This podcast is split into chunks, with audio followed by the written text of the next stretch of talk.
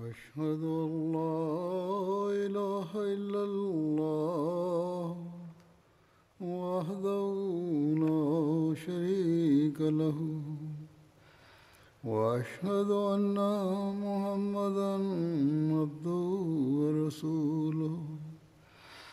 أما بعد فأعوذ بالله من الشيطان الرجيم. بسم الله الرحمن الرحيم. الحمد لله رب العالمين.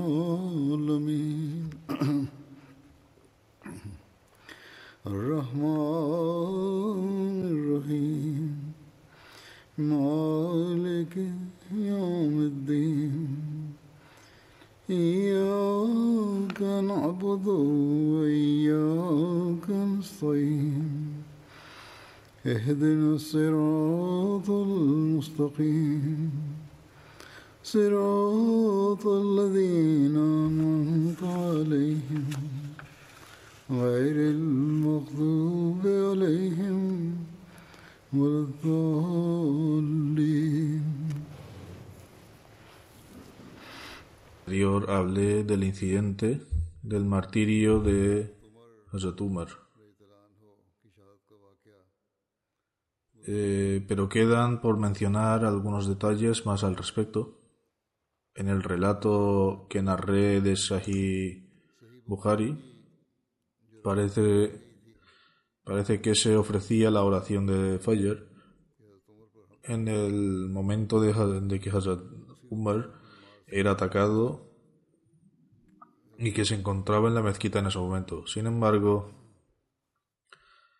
en otra narración encontramos que Hazrat Umar fue llevado inmediatamente a casa y que la oración se ofreció más tarde. En este sentido, el cronista de Sahih Bukhari, Alama ibn Hayyar, ha agregado una narración bajo este hadith con el que Hazrat ibn Abbas declaró Hazrat, cuando Hazrat Umar eh, comenzó a sangrar profusamente y quedó inconsciente, lo cargué con la ayuda de otras personas y lo llevé a su casa.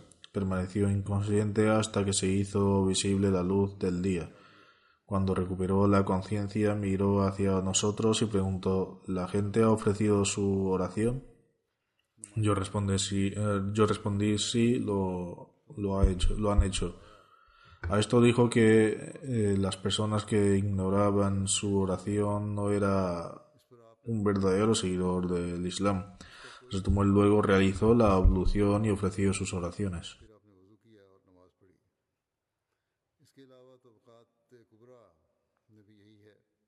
Eh, lo mismo afirma que en el Tabakat al-Kubra, esto es que Hazrat Umar fue llevado a su casa y Hazrat Abdurrahman bin Auf dirigió las oraciones. También se menciona que Hazrat Abdurrahman recitó las dos suras eh, más breves de, del Sagrado Corán, el Sura Asr y el Sura al-Kautbar, al eh, en otro lugar eh, se dice que se recitaron Sura al-Asr y Sura al-Kafirun. Sobre el asesino de Hazrat Umar está escrito que en At Tabakat al-Kubra que cuando Hazrat Umar fue atacado, le dijo a Hazrat Abdullah bin Abbas, ve y averigua quién intentó asesinarme. Hazrat Abdullah bin Abbas dice, eh, cuando abrí la puerta de la casa y salí había una multitud de gente que desconocía la condición de Hazrat Umar. Pregunté quién había atacado a Hazrat Amirul Mominin, líder de los fieles, con una daga. Ellos respondieron que, la, que lo había apuñalado el enemigo de Dios y el esclavo de Mughira bin Shuba. Abu Lulu también había herido a otros, pero cuando lo atraparon se quitó la vida con la misma daga. En cuanto a sí, el martirio de Hazrat Umar fue el resultado de una conspiración o se debió a la enemistad personal albergada por este individuo. Algunos de los historiadores posteriores han descrito eh, que el martirio de Hazrat Umar no se debió simplemente a la enemistad personal de un individuo hacia él. En realidad fue una conspiración. En cualquier caso, también leeremos eh, sus opiniones al respecto sobre cómo fue martirizado un valiente jalifa como Hazrat Umar. Con frecuencia nos encontramos con historiadores y biógrafos que guardan silencio tras detallar los incidentes del martirio de la impresión de que y da la impresión de que Hazrat Abu lo asesinó por la rabia y el enfado del momento. Sin embargo, algunos historiadores y biógrafos contemporáneos que lo han analizado en detalle afirman que no pudo haber sido un acto de venganza, producto de la rabia de un solo individuo, pero lo cierto es que fue una conspiración, por lo que Hazrat Umar fue asesinado mediante un plan previamente planificado.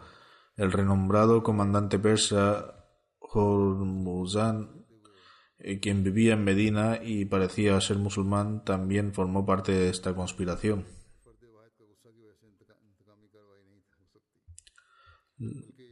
Los escritores actuales han cuestionado a historiadores y biógrafos anteriores por no tratar de forma detallada este asesinato como una conspiración. No obstante, hay un importante libro de historia llamado Al-Bidiyah o Al-Nihaya, en el que solo se menciona que se sospechaba que Hormuzan y Yufaina estaban involucrados en el asesinato de Hazrat Umar. Precisamente por estas dudas, los biógrafos de Hazrat Umar han considerado que fue el resultado de una conspiración. Uno de estos escritores es Muhammad Raza Sahib escribe en su libro Sirat Umar Farooq Hazrat nunca permitió que los prisioneros adultos entraran en Medina, hasta que Hazrat Mughira bin Shuba, quien era el gobernador de Kufa, le escribió una carta en la que decía que tenía un esclavo muy hábil y le pedía permiso para ir a Medina.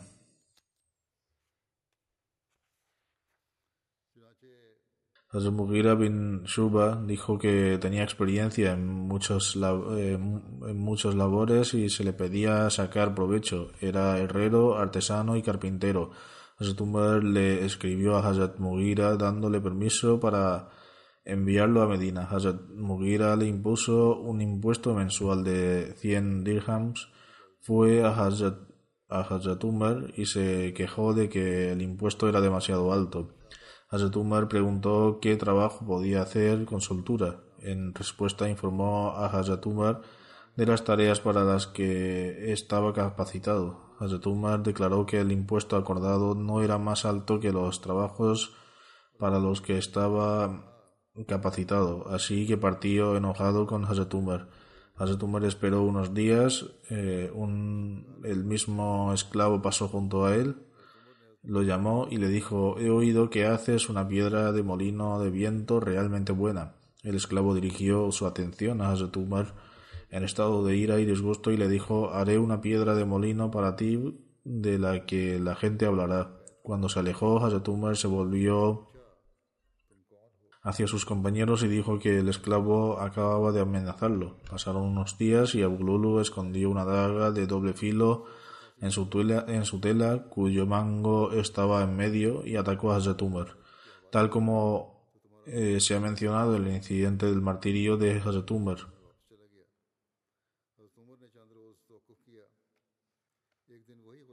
Le golpeó con la daga debajo de su ombligo. En cierto sentido, Abu Lulu mantuvo maldad y sospecho hacia Hazrat ya que los árabes habían conquistado su tierra lo esclavizaron y provocaron que su rey huyera del país humillado.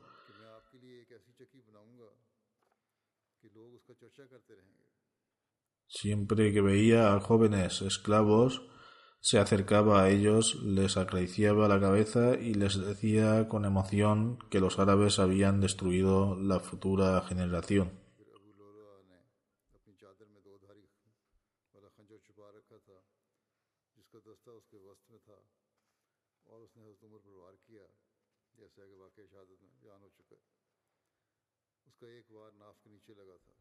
Cuando Abu Lulu tomó la determinación de matar a Hazrat Umar con mucha diligencia, elaboró una daga de doble filo, la afiló y luego la cubrió con veneno.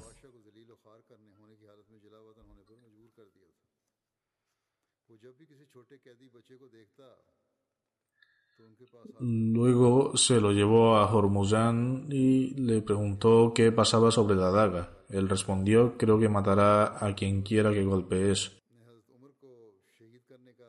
Eh, Hormuzán era uno de los comandantes de los persas. Eh, fue capturado por los musulmanes en Tustur y enviado a Medina. Cuando vio a Hazrat Umar, preguntó por el paradero de sus guardias y porteros. Como se ha mencionado anteriormente, eh, los compañeros respondieron que no tenían no tenía guardia, portero, secretario ni tesorero, a lo quien dijo entonces que debía ser entonces que debía ser profeta. Sin embargo, más tarde se convirtió en musulmán. Hazrat Umar le asignó dos mil dirhams y le dio el lugar para residir en Medina.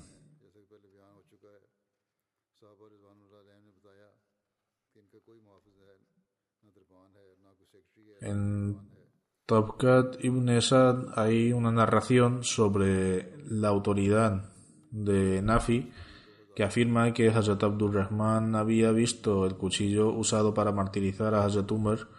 Dijo que vio el cuchillo en posesión de Hormuzan y Yufaina y le preguntó para qué lo usaban. Respondieron que lo usaban para cortar carne porque no la tocaban con las manos. Hazrat Ubaidullah bin Umar le preguntó a Hazrat Abdul Rahman si de hecho había visto el cuchillo en posesión de esos dos.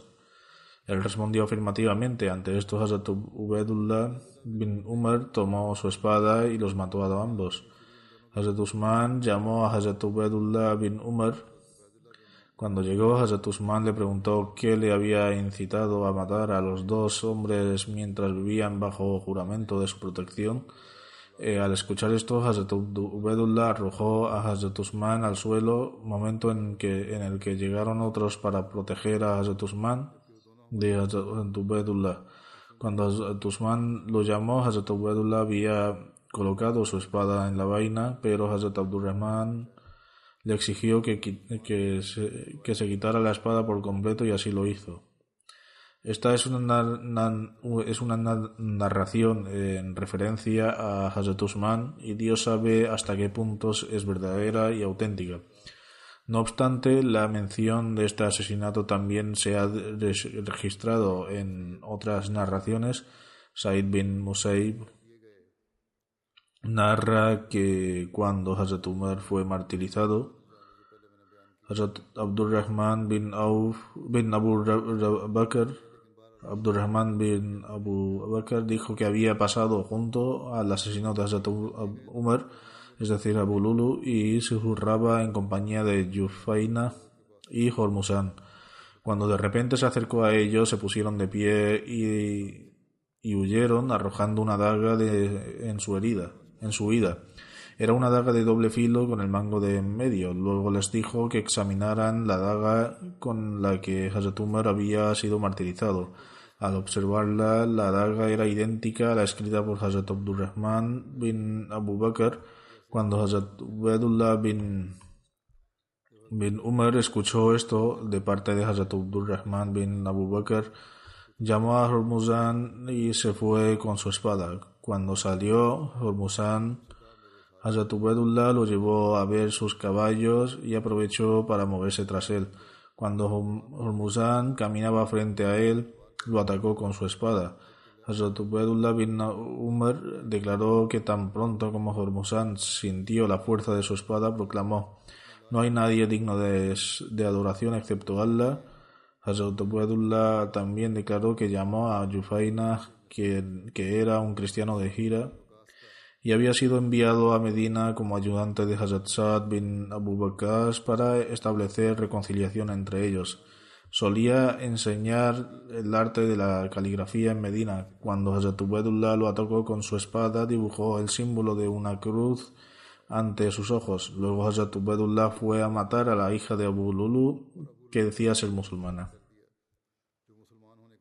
Aquel día la intención de Hazrat era matar a todos los prisioneros de Medina. Los muhajirin se enfrentaron a él e intentaron detenerlo y le reprendieron, pero juró por Dios que mataría a todos los prisioneros e ignoró a, los muhajirin hasta que finalmente Hazrat Amr bin al-As razonó con él hasta que finalmente lo entregó, le entregó su espada. Entonces, cuando llegó Hazrat Saad bin Abu Bakr, ambos se agarraron de sus pelos, pero en cualquier caso, Hormuzan, Yufaina y la hija de Abu Lulu fueron asesinados.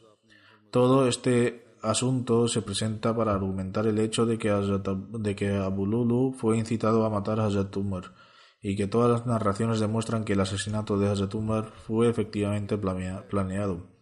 Esto es lo que registran los que creen que esto fue como resultado de una conspiración. Hormuzan planeó sacar provecho de la enemistad entre Abu, Lulu y Hazrat Umar y avivar aún más el fuego. Ninguno de los dos eran árabes. Además, cuando Hormuzan fue encarcelado y enviado a Medina, aceptó el Islam por miedo a que el califa le matara. En la narración de Nafi, que se recoge en Tabkat ibn Sad, se afirma que Hazrat Abdurrahman bin Auf había visto la daga con, con la que Hazrat Umar fue martirizado en la, eh, en la narración de Said bin Musayyab, que se registra en el Al-Tabri, se afirma que Hazrat Abdurrahman bin Abu Bakr había visto una daga y cuando se acercó repentinamente a Bululu, Yufaina y Hormuzan, ellos huyeron y la daga se cayó. Cuando Hazrat Abdurrahman bin Abu Bakr informó a Hazrat Ubaidullah bin Umar, inmediatamente fue y mató a ambos y la venganza le consumió hasta el punto eh, que también mató a la hija de Abu Lulu. La daga descrita por Hazrat Abdurrahman bin Abu Bakr era exactamente la misma daga que se utilizó para martirizar a Hazrat Umar.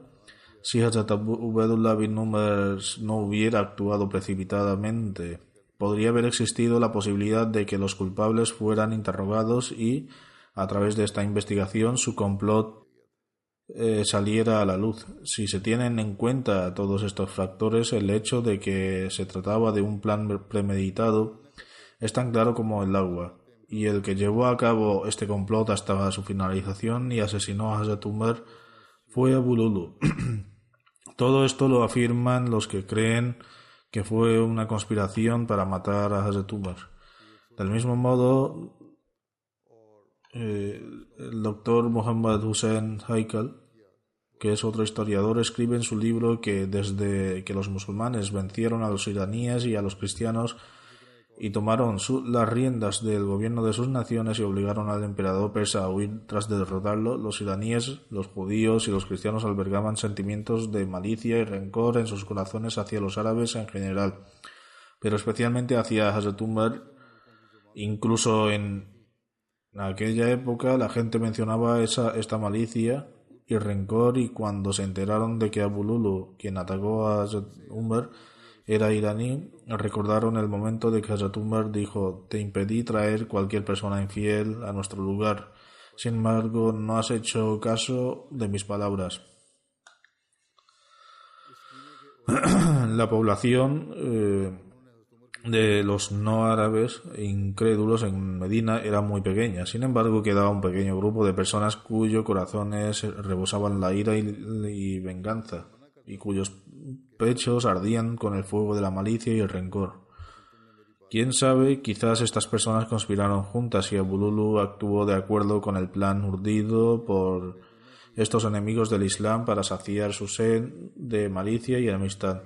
Pensaron que así podrían romper la unidad de los árabes en pedazos, debilitando así la fuerza de los musulmanes. Los hijos de Hazrat Umar estaban muy inquietos por descubrir la verdad podrían haber llegado al fondo del asunto y descubrir el secreto de si Hazrat Lulu feroz no, no se hubiera suicidado.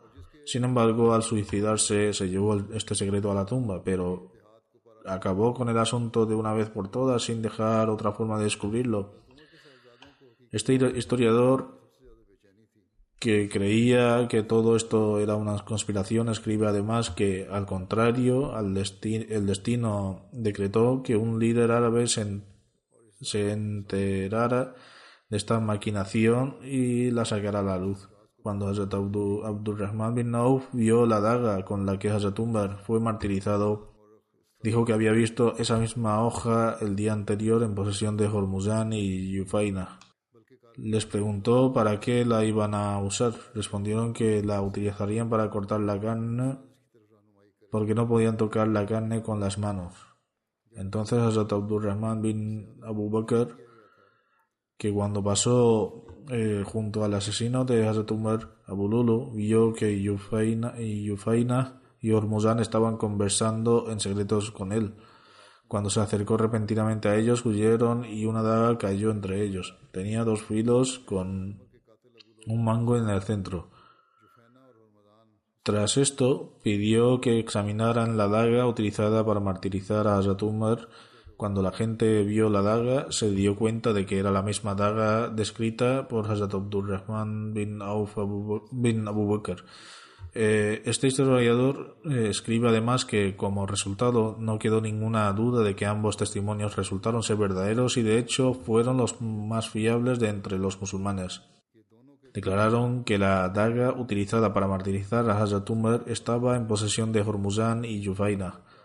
Uno de los testigos declaró que antes de que, eh, de que Abu Lulu había cometido el asesinato le vio conspirar con los otros dos y según ambos testigos todo esto ocurrió la noche anterior al asesinato de Hazrat Umar que tuvo lugar por la mañana. A la luz de esto, ¿hay alguna duda de que el líder de los fieles fue víctima de una conspiración encabezada por estas tres personas?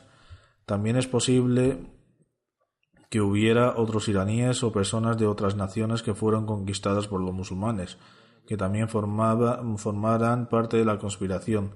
Cuando Hazrat Ubedullah bin Umar escuchó los testimonios de Hazrat Abdurrahman bin Auf y Abdurrahman bin Abu Bakr, Sintió que el mundo entero estaba cubierto de sangre. En su corazón estaba convencido de que todos los residentes de Medina que habían venido de una tierra extranjera eran parte de esta conspiración y que todos tenían sangre en sus manos. Inmediatamente tomó su espada y mató primero a Hormuzán y Yufaina. Se narra que llamó a Hormuzán y cuando éste salió le pidió que examinara en su caballo y luego se apartó. Cuando Hormuzán pasó junto a él, lo golpeó con su espada. Cuando el iraní se dio cuenta de esta, de, esta eh, cuenta de estaba siendo atacado, proclamó no hay más Dios que Allah y cayó al suelo. Se narra que Hazrat bin Umar, que era el hijo de Hazrat Umar, dijo, entonces llamé a Yufaina, que era un cristiano de Hijira, y el hermano lactante de Saad bin Abu Bakr. Fue debido a esta relación que Saad lo trajo a Medina, donde empeñaba a otros ver, eh, donde enseñaba a otros a leer y a escribir. Cuando lo golpeé con la espada, dibujó, dibujó una cruz frente a, los, a sus ojos el otro hermano de Hazrat Abdullah no estaba eh, menos enfurecido por el martirio de su padre y nadie estaba más furiosa que la madre de los creyentes, Hazrat Hafsa. En cualquier caso, lo que hicieron no estaba permitido por la ley. Ninguna persona tiene autoridad para buscar personalmente la retribución y exigir sus derechos. Más bien la decisión, final eh, se dejó en manos de los eh, del profeta Muhammad y sus sucesores después de él arbitraba, arbitraban con justicia entre las personas y ordenaban que se castigara a los delincuentes. Por lo tanto, cuando Hazrat Ubedullah se enteró de este complot que finalmente resultó en la pérdida de la vida de su padre, debería haber consultado eh, que el líder de los fieles eh, con el líder de los fieles. Si se demostraba que este complot era cierto, entonces habría ordenado que fueran castigados y este complot no resultara ser cierto. O si el líder de los fieles, es decir, el nuevo califa, tenía alguna duda al respecto, entonces habría dictado un castigo más leve o habría decidido que solo Abu Lulu debería ser considerado responsable. En cualquier caso, lo que se hizo no era su derecho legal. En resumen, no está fuera de la posibilidad de que esto haya sido un complot premeditado, pero debido a, las circunstancias de la época es posible que Hazrat Usman no hubiese sido capaz de realizar una investigación inmediatamente, Pero, independientemente de las circunstancias, los historiadores antiguos guardan silencio al respecto. Hay un debate entre los historiadores de hoy en día con respecto a esto, basado en las circunstancias de, este, de ese tiempo, y parece que hay cierta validez en sus argumentos, porque el complot no solo terminó aquí, sino que Hazrat Usman también fue martirizado como resultado de un complot similar. De hecho, esto refuerza aún más la idea de que, en un intento de detener la creciente fuerza y las victorias del Islam, y para satisfacer su ardiente deseo de retribución, hubo fuerzas externas que eh, tramaron un complot y martirizaron a Hazrat Umar. Allah sabe mejor la verdad. Está registrado en Sahih Muslim que Hazrat ibn Umar narra: Yo estaba con mi padre cuando fue atacado. La gente lo elogiaba y decía que Dios Altísimo le conceda la mejor recompensa. Ante esto respondía Tengo esperanza, pero también miedo. La gente le pidió que nombrara al siguiente califa. Dijo Debo soportar vuestra carga en esta vida y también cuando haya fallecido. Deseo que mis contribuciones sean legales, eh, sean iguales en ambos casos, es decir, que no se me considere responsable si reciba ni reciba ninguna recompensa. Si yo nombrara un sucesor, entonces esto sería similar a aquel que fue mejor que yo, es decir, Hazrat Abu Bakr, ya que él nombró a un sucesor, incluso si lo hacía, no habría ningún daño. Si os dejo sin nombrar un sucesor, también os dejo sin nombrar un sucesor a aquel que era mejor que yo, es decir, el santo profeta Sallallahu El segundo ejemplo que dio el santo profeta Sallallahu el segundo ejemplo que dio fue el de santo profeta Sallallahu que no nombró a su sucesor. Hazrat Abdullah dice, cuando mencionó al santo profeta Sallallahu supe que no nombraría un sucesor. En otra narración registraba en Sahih Muslim, Hazrat ibn Umar dice que fue a ver a Hazrat Hafsa y ella le dijo, ¿eres consciente de que tu padre no nombrará un sucesor? Él respondió, no hará tal cosa. Hazrat Hafsa dijo, lo hará. Dice, juré que volvería a hablar con Hazrat Umar. Continúa, permanecía en silencio hasta que la mañana siguiente y no le dije nada. Continúa diciendo, me sentí como si soportara el peso de una montaña a causa de ese voto había hecho. Volví y fui a ver a Hazrat Umar, que me preguntó por la condición de la gente. Le conté las distintas cosas que decía la gente. Entonces dije, he oído algo en particular que la gente está diciendo y me he comprometido a decírtelo. Ellos creen que no nombrarás a un sucesor. Si alguien apacienta a sus camellos o pastorea a sus ovejas, y después acuden a ti sin, y sin más las dejas, entonces pensarían que las has abandonado. Así, proteger a la gente es incluso más importante. Dice Hazrat Umar, dice Hazrat Umar, eh, estuvo de acuerdo con lo que le dije y bajó la mirada durante un tiempo. Después alzó la, a la vista volviéndose hacia mí y dijo Dios Altísimo protegerá su fe.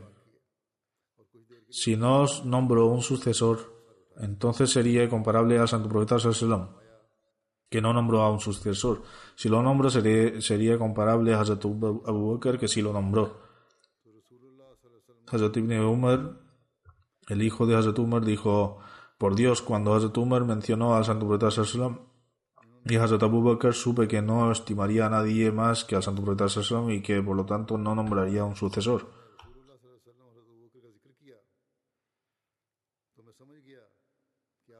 Hazrat Miswar bin Mahrama relata que cuando Hazrat Umar fue herido estaba sufriendo un dolor extremo.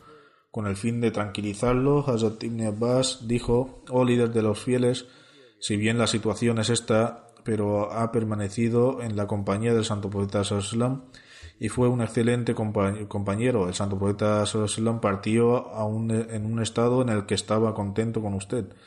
A partir de entonces permaneció en compañía con Hazrat Abu y fue un excelente compañero para él y partió en un estado en el que estaba complacido con usted. Después permaneció en compañía de los compañeros y fue un excelente apoyo para ellos. Y si se aleja de ellos, ciertamente les dejará en un estado en el que estarán contentos con usted. Hazrat eh, respondió lo que mencionas sobre la compañía del Santo Profeta Sallam y el hecho de que estaba complacido conmigo se debe puramente a la gracia de Dios Altísimo. Después has mencionado mi compañerismo con Hazrat Abu Bakr y que él estaba complacido conmigo y esto también se debió a la gracia de Dios Altísimo. Lo que me preocupa en este momento eres tú y tus compañeros. No estoy preocupado por mí, por sí, pero sí por ti y tus compañeros. Por Dios, eh, si tuviera una tierra entera de oro, la entregaría como fidia para salvarme de la ira de Dios Altísimo. Explicando el versículo, y que ciertamente les dará cambio, a cambio seguridad y paz después de su temor, Hazrat Muslim describe los jalifas eh, nunca tuvieron que enfrentarse a una prueba en la que tuvieron que experimentar temor. Y si lo hicieron, entonces esto fue transformado en un estado de paz por Dios Altísimo. Sin duda, Hazrat Umar fue martirizado, pero cuando uno reflexiona sobre los hechos históricos, se hace evidente que Umar no tenía ningún miedo a ser martirizado. De hecho, rezaba repetidamente, oh Dios, concédeme el rango de martirio. Y además en la ciudad de Medina. Así, una persona que pasó toda su vida rezando para conseguir el martirio en Medina, ¿cómo podría alguien afirmar que que experimentó, experimentó miedo en el momento de su martirio y que el estado de miedo no se transformó en un estado de paz? Si José Tumor tenía miedo a, ser martirizado, posteriormente lo fue, y posteriormente lo fue, entonces se podría haber dicho que Dios no transformó el estado de temor en paz. Sin embargo, Tumba rezaba, oh Dios, concédeme el martirio en Medina. Así pues, a la luz del incidente de su martirio, ¿cómo podría alguien afirmar que, que temía ser martirizado? De hecho, como no tenía, temía ser martirizado y rezaba por ello, y Dios Altísimo aceptó su plegaria, es evidente que según este versículo nunca experimentó ningún tipo de temor. Y tal y como he mencionado antes, este versículo afirma que el, al jalifa nunca le puede ocurrir algo a lo que tienen temor. Además es la promesa de Dios Altísimo que a cambio después de su temor les concederá seguridad y paz. Sin embargo, si uno ni siquiera teme algo, sino que lo considera un medio para su honor y para elevar su rango, entonces es inútil afirmar que experimentó miedo y preguntar por qué no se transformó en un estado de paz. Eh, este es un punto que debe entenderse. Muslim Maud afirma, además relata, eh, cuando leí esta oración de Hazrat pensé que esto significaba que el enemigo atacaría en Medina y el ataque sería tan intenso que todos los musulmanes serían destruidos. Después el enemigo alcanzaría al jalifa de la época y lo martirizaría también. Sin embargo, Dios Altísimo aceptó la oración de Umar, pero al mismo tiempo también creó los medios para salvaguardar el honor del Islam. Así, en lugar de lanzarse un ataque externo contra Medina, un individuo miserable del interior de la ciudad lo martirizó con una daga. Al mencionar las enseñanzas islámicas relativas a la liberación de los esclavos, Hazrat Muslim también ha mencionado el martirio de Hazrat Umar y los factores que lo provocaron. Hazrat Muslim relata el primer mandato es que uno debe liderar a los esclavos sin buscar nada a cambio de ellos y hacerlo simplemente como un acto de bondad. Si uno es incapaz de hacerlo, entonces debe concederles la libertad tomando algo en recompensa. Si incluso hay, hay un esclavo que no posee los medios para adquirir su libertad, ni el gobierno al que pertenece ni los miembros de su familia muestran ningún interés ni preocupación, entonces puede dar una notificación a su propietario y conseguir su libertad cumpliendo su pago a plazos. El prisionero que ha sido tomado como esclavo puede fijar sus propios plazos eh, de pago. En este caso, aparte del importe de las cuotas, el resto de sus ingresos le pertenecerá y será considerado como un hombre libre. En otras palabras, pagará sus cuotas de lo que gane fijadas para adquirir su libertad y el resto de sus ganancias seguirán siendo suyas y esto sería una forma de libertad para él. Asetumar fue martirizado por un esclavo de características similares que había llegado a un acuerdo para adquirir su libertad. Este esclavo había llegado a un acuerdo con el musulmán en cuya posesión se encontraba y le pidió que fijara un pago de cuotas mensuales según sus posibilidades, que cumpliría gradualmente y así adquiriría su libertad posteriormente. Fijó una pequeña suma de dinero que comenzó a pagar. Un día se quejó a Hazrat de que su dueño había fijado un importe muy elevado y pidió que se redujera. Hazrat evaluó sus ingresos y descubrió que sus ganancias reales eran mucho más elevados que la cantidad de ingresos en la que se basaban los plazos, se basaban a plazos, los plazos. Ante esto, Hazrat declaró que basándose en sus ingresos reales, esta cuota era muy pequeña y no podía reducirse. Este esclavo eh, se enfadó mucho por esta decisión y consideró que por como pertenecía a Irán, la resolución se había dictado en su contra y, la decisión se había tomado en favor a su dueño, que era árabe. Así, por la ira, atacó a Zetumbar y al día siguiente una daga causándole tales heridas que lo llevaron al martirio. Muslemada además relata hay dos que desvían a uno el camino recto, el rencor extremo o el amor extremo. A veces uno alberga un rencor extremo por un asunto sin importancia. Mirad la época de Zetumbar en que un incidente tan pequeño llevó a tal grado el rencor que finalmente causó un gran daño al Islam. Y pienso que las repercusiones de este incidente todavía se sienten hasta el día de hoy. Una vez se presentó un caso ante Hazrat en el que un esclavo de alguien ganaba mucho más de lo que pagaba su dueño para adquirir su libertad. Hazrat llamó a este esclavo y le dijo que debía pagar más a su dueño. En, cualquier, en aquella época había muy pocas personas que tenían trabajos especializados, de ahí que los herreros y los carpinteros fueran muy valorados. Este esclavo construía molinos de harina para moler el trigo y ganaba bien. Hazrat fijó 3,5 annas, unidad monetaria utilizada antiguamente en el subcontinente, que debía pagar a su propietario. Ahora bien, esta es una cantidad muy pequeña, sin embargo, sintió que Hazrat había tomado una decisión equivocada y comenzó a albergar maldad en su corazón contra Hazrat Una vez Hazrat le pidió que hiciera una piedra de molino para él, a lo que respondió construiré una piedra de molino que funcionará muy eficazmente. Al oír esta respuesta, alguien le dijo a Zetumber que le estaba amenazando. Esto parece ser similar al incidente que se narró anteriormente o el mismo, pero sin embargo se refiere al mismo esclavo.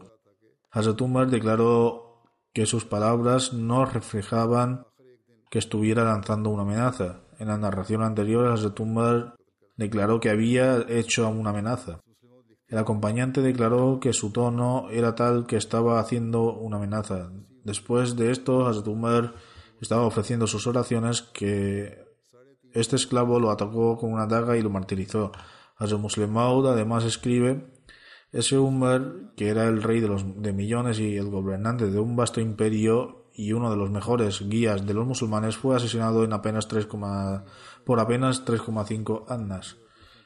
Eh, el hecho es que quien alberga enemistad y rencor no se preocupa si son 3,5 annas o 2, annas, eh, solo desean saciar su sed de venganza. Sin su eh, disposición se le alinea de manera que aviva aún más su odio. En ese momento no ven cómo sus acciones les afectan a ellos mismos ni a los demás, cuando se le preguntó el asesinato de Zetumber por qué había cometido un acto tan feroz, tan atroz, eh, respondió que se había dictado a un veredicto contra él y que por eso se vengó. Este detalle concreto no se ha mencionado anteriormente. Tal vez tuvieran, tuvieron un breve momento mientras que lo capturaban en el que declaró por qué había matado a Zetumber y después de esto se suicidó. Hazrat Muslim Maud dice, habiendo mencionado este doloroso incidente, he afirmado antes que este incidente ha tenido un efecto en el Islam incluso hasta nuestros días.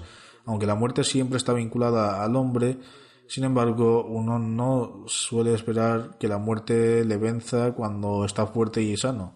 Cuando uno se debilita y su salud disminuye y la gente a su alrededor se pone naturalmente alerta y empieza a planificar para el futuro. No hablan de este asunto entre ellos, pero se crea una fuerza motriz que estimula a la gente a prepararse para el futuro. Por eso cuando un líder fallece, el pueblo está vigilante y preparado. Cuando Hazrat Umar era fuerte y saludable, a pesar de tener 63 años, los compañeros no podían comprender que Hazrat Umar pronto les abandonaría. Por esta razón, no sabían cómo prepararse para el futuro cuando de repente les sobrevino la prueba del fallecimiento de Hazrat Umar en ese momento la comunidad no estaba, no estaba preparada para aceptar un nuevo líder. Debido a que la falta de, a esta falta de preparación, la gente no desarrolló una relación con Usman como debería haberlo hecho. Por esta razón el Islam se encontraba en un estado frágil y en la época de Hazrat Ali esta condición se hizo cada vez más precaria. Según Hazrat Muslim Esto también podría haber sido una razón para la disensión y la discordia que surgió más tarde. En tiempos de discordia y conflicto no es necesario que algunas personas hagan guardia. Esto también lo menciona Hazrat Muslimaud en relación con el martirio de Hazrat Umar. Hazrat Muslimaud afirma hay una orden clara del Sagrado Corán de que para la seguridad de los musulmanes la mitad de la gente debe permanecer en guardia aunque esto se ha mencionado en, la, en relación con la guerra, cuando un grupo de personas necesita ser salvaguardado, sin embargo, de esto se puede inferir que para protegerse de cualquier prueba menor, si unas, pocas personas hacen guardia durante las oraciones, entonces esto no es objetable, más bien será procedimiento necesario. Añade si en tiempos de guerra 500 personas de 1000 pueden hacer guardia, entonces en tiempos de, en los que hay poco peligro no pueden hacer guardia 5 o 10 personas de 1000. Decir que no hay peligro activo es un argumento inútil. ¿Qué pasó con Hazrat Umar? Estaba dirigiendo las oraciones y mientras los demás musulmanes también estaban ocupados en la oración, un miserable individuo pensó que era la oportunidad perfecta para atacar dio un paso adelante y le golpeó con su daga. Si después de este incidente alguien dice hacer que hacer la guardia durante las oraciones es contrario a sus principios y santidad, es decir, contrario a los principios y santidad de la oración, entonces tal individuo solo expone su propia ignorancia. El ejemplo de una persona así es como el de un insensato que entra en un campo de batalla y cuando una flecha le alcanza y empieza a sangrar, sale corriendo limpiando la sangre y diciendo, oh Dios, por favor, que esto sea un sueño y no una flecha que me ha alcanzado. En la historia encontramos un incidente en el que los compañeros no tomaron las precauciones de seguridad necesarias, a consecuencia de lo cual sufrieron mucho. Cuando Hazrat Amr bin al-As fue a la conquista de Egipto y había conquistado la zona, al dirigir las oraciones no había guardias de patrulla. El enemigo se dio cuenta de que durante este tiempo, la, oración, la hora de la oración, los musulmanes estaban completamente inconscientes de lo que sucedía. Posteriormente, un día enviaron varios eh, cientos de hombres completamente armados, precisamente en el momento en que los musulmanes estaban en postración. En cuanto llegaron, comenzaron a cortar las cabezas de los musulmanes. Los relatos históricos muestran que este día cientos de compañeros murieron o resultaron heridos. Uno tras otro caían al suelo y esto continuaba. La gente que les rodeaba no pudo comprender lo que estaba pasando hasta que los musulmanes sufrieron hasta que los musulmanes sufrieron mucho. Cuando Hazrat Umar eh, se enteró de este incidente, los amenazó diciendo no sabíais que deberíais haber puesto guardias a patrullar. Pero Hazrat Umar desconocía que el mismo incidente tendría lugar con él en Medina. Después de este incidente, los compañeros se aseguraron de que durante las oraciones siempre hubiera gente de guardia. Con respecto a la deuda de Hazrat Umar, ya lo he mencionado anteriormente, también, pues, eh, pero otros detalles al respecto de Hazrat Umar preguntó por su deuda a su hijo y dijo Abdullah bin Umar Ve a ver cuánta deuda tengo. Cuando la comprobó, en total ascendía a los 86.000 dirhams. Hazrat Umar dijo, oh Abdullah, si la riqueza de la familia de Umar es suficiente para pagar esto, entonces paga mi deuda desde allí. Si esto es insuficiente, entonces pídele a Banu Adi bin Kab. Si tampoco son capaces de pagarlo, entonces pida a los Quraysh. pero no pidas a nadie más. Los compañeros sabían que su líder, que llevaba una vida modesta y sencilla, nunca había acumulado esa enorme deuda por gastar en sí mismo. Sabían muy bien que ese dinero se gastaba en los pobres y en el necesitado y por eso acabó endeudado. Por esta razón, Rahman bin Auf dijo a Hazrat Umar, ¿por qué no tomas esta cantidad del tesoro y la pagas, pagas tu deuda? Hazrat Umar respondió, Dios lo prohíba ¿Deseas que después de, que me haya ido tú y tus compañeros digáis que dejasteis vuestra propia porción por causa de Umar? Ahora podrás consolarme, pero después de mí habrá una situación en la que no podré escapar. Hazrat dijo entonces a su hijo Abdullah bin Umar, asume la responsabilidad de pagar mi deuda. Así aceptó esa responsabilidad y Hazrat no, sabía no había sido aún enterrado cuando su hijo llamó a algunos miembros de la Shura, órgano consultivo, y algunos cuantos cristianos testigos de su respecto a su responsabilidad de pagar la deuda después del entierro de Hazrat Umar.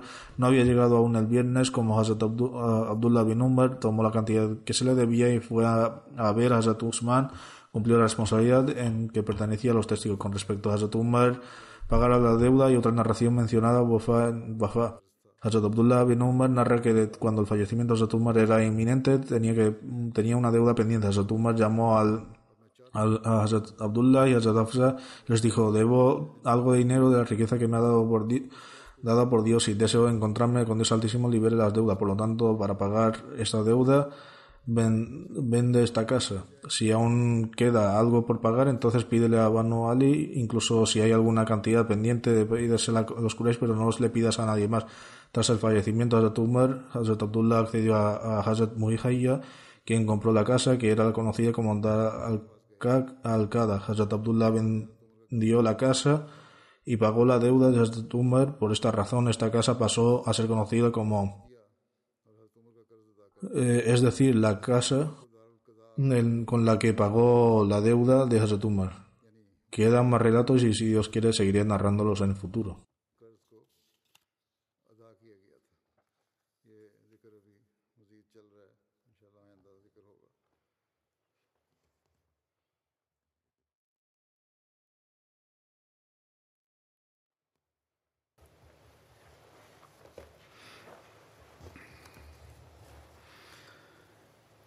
الحمد لله الحمد لله نحمده ونستعينه ونستغفره ونؤمن به ونتوكل عليه ونعوذ بالله من شرور أنفسنا ومن سيئات أعمالنا. من يهده الله فلا مضل له ومن يضلل فلا هادي له. ونشهد أن لا إله إلا الله وحده. ونشهد أن محمدا عبده ورسوله. عباد الله رحمكم الله. إن الله يأمر بالعدل واللسان وإيتاء ذي القربى وينهى عن الفحشاء والمنكر والبغي يعظكم لعلكم تذكرون. اذكروا الله يذكركم وادعوه يستجب لكم ولذكر الله أكبر.